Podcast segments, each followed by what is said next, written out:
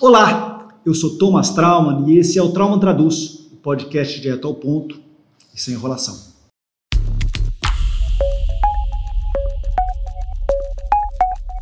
Trauman Traduz. Hoje é dia 27 de maio de 2021 e vamos falar sobre como a CPI da Covid machuca o governo Bolsonaro. Saiu nessa quarta-feira a primeira é, pesquisa Poder Data sobre os efeitos da CPI da Covid. E eles mostram que a aprovação de Bolsonaro voltou a cair. Agora, já são 59% dos brasileiros que rejeitam o governo e 55% que rejeitam o próprio Bolsonaro. Entre os jovens de até 24 anos, a repulsa ao presidente já chega a 75%, um número recorde, é, nos mesmos níveis do, do tempo do impeachment da Dilma Rousseff. E não faltam motivos para esse ódio todo. Mas o que aconteceu nas últimas semanas que acentuou a rejeição ao governo Bolsonaro? A resposta é a CPI da Covid. Muita gente tem criticado os senadores por suas falas empoladas, as suas discussões intermináveis, mas a verdade é que a CPI da Covid conseguiu estourar a bolha do mundo político e chegou ao cidadão comum, que não acompanha Brasília, é, ou seja, a pessoa que está em casa tranquila, é, mas que não fica ali no dia a dia sabendo, ah, esse partido, não sei o quê, mas ela, a CPI da Covid chegou até ela. É, isso, foi, isso é um fenômeno muito raro de acontecer. Para vocês terem uma ideia, a última vez que isso aconteceu foi justamente no período do impeachment. Mesmo é, você tem picos durante as eleições em que a discussão política e o debate político dominam é, é a fala das pessoas, mas é muito raro que isso aconteça. É, Para você ter uma ideia, o, o, o, YouTube da TV Senado tem mais de 400 mil acessos por dia. E as transmissões que as sessões do Senado pela Globo News, que a Globo News tem, fazendo, tem feito, elas aumentaram a audiência do canal em 65%. Também teve aumento na audiência da CNN. É, as gravações dos depoimentos, os dois depoimentos do ex-ministro Eduardo Pazuello, já estão entre os vídeos políticos mais assistidos do YouTube na história. No fundo, é como se a, a CPI tivesse substituído o BBB, o Big Brother Brasil, nas discussões, tanto via WhatsApp, etc. Cana agora você tem canais de Telegram que, que antes estavam só fazendo, é, só discutindo os, o, discutindo é, o BBB, agora se passaram a discutir é, também a CPI. Quer dizer, como se fosse um show. E assim como é um show, os personagens viram ícones. Né? O senador Renan Calheiros, por exemplo, que até outro dia era o símbolo, o pior símbolo que existia da lama política, agora virou pop.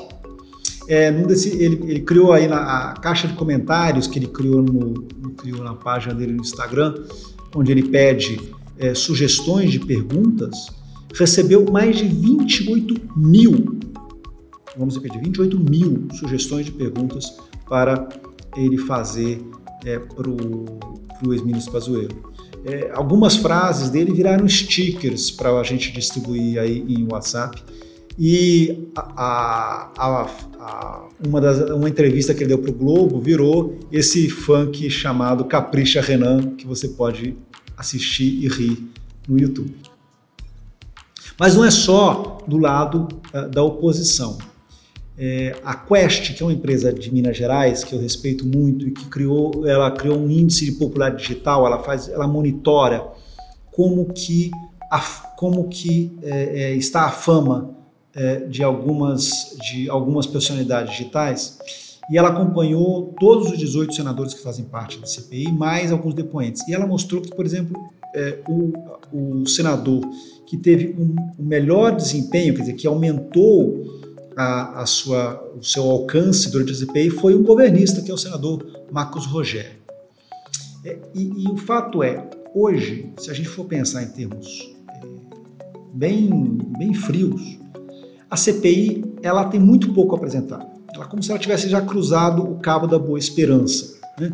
Depois do Pazuello, é muito difícil você conseguir achar é, novos é, depoimentos tão emblemáticos. Né? CPI da, da, da, da assessora do Ministério da Saúde nessa semana foi, foi razoavelmente fraco. Uh, o CPI hoje uh, do diretor uh, do Butantan, ele é mais do mesmo. Quer dizer, ou seja, basicamente é, dificilmente a CPI vai apresentar agora alguma coisa muito bombástica. Mas o fato é que o estrago está feito. Está carimbado na testa do presidente Bolsonaro a narrativa de que ele ignorou os alertas, desprezou as recomendações é, científicas, negligenciou a compra de vacinas, boicotou as medidas de segurança e ajudou o charlatanismo com essa bobajada da, da cloroquina. Então, mesmo que a CPI não produza mais nada a partir de agora, o fato é que ela já fez o governo sangrar. E isso o governo não vai conseguir recolocar esse sangue de volta. Né? A CPI ela virou, ela virou um, um enorme sucesso de público, fora da política. E isso é algo que uh, é tudo que um governo não precisa. Né? Ela atingiu um público que não está acostumado a, ao ringue entre oposição, é aquele público que não acompanha. E isso vai ter um preço lá na frente. É, eu tenho sempre repetido que essa eleição não está dada. Né? A eleição de 2022 ainda é uma eleição em aberto. Uh, às vezes as pessoas ficam incomodadas com a minha cautela. É, o que, que, eu digo sempre é o seguinte: é, o governo Bolsonaro ele tem uma chance, sim, de se recuperar mais à frente. Por quê? Porque é, a vacinação, mesmo sendo a vacinação capenga que nós estamos tendo, ela está acontecendo.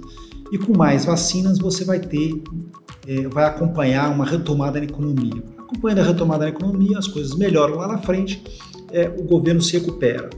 Além do que, você tem ano que vem, em função uh, das questões normais de orçamento, o governo vai ter mais dinheiro para gastar. Esse ano o governo teve muito pouco dinheiro para gastar, é, o governo está na pindaíba mesmo, é real mas no ano que vem o governo vai ter 10 bilhões assim, no bolso para gastar. Isso é muito dinheiro. Então nós vamos ter um governo que, se ele chegar até 2022, se ele chegar até 2022 inteiro, ele tem realmente chance de se recuperar durante a campanha, porque ele vai ter dinheiro para jogar, é, é, para queimar. Então acho que isso é muito relevante. Uh, por outro lado, a circunstância da oposição é inegável que uh, o fato desse governo ter apresentado tão poucos resultados ajuda a oposição. E algumas coisas que as pessoas discutem, elas acabam ficando somente entre quem gosta de política. Né? Então, sei lá, fato do governo, é, as seguidas ameaças do governo a, ao jornalismo uh, brasileiro. Isso aí, é, isso pode indignar é, é, muitas pessoas que, que, que, trabalham com isso, mas no fundo não muda voto, vamos ser honestos aqui.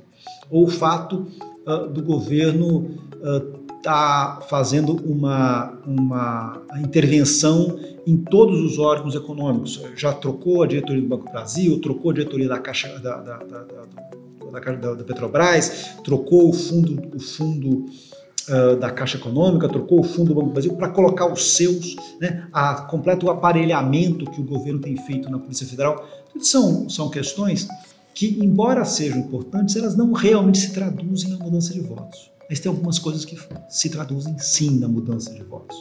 Por exemplo, a questão de que este governo foi absolutamente irresponsável e negligente em relação à Covid. E isso, mesmo que o governo ano que vem tenha, tenha orçamento sobrando, essa marca vai ficar. Quer dizer, a marca principal que fica do governo Bolsonaro é o governo que negligenciou as vacinas. Isso vai ter um preço. Eu sou Thomas Traum, esse foi o Trauma Traduzido de hoje. Eu volto na semana que vem. Cuidem-se.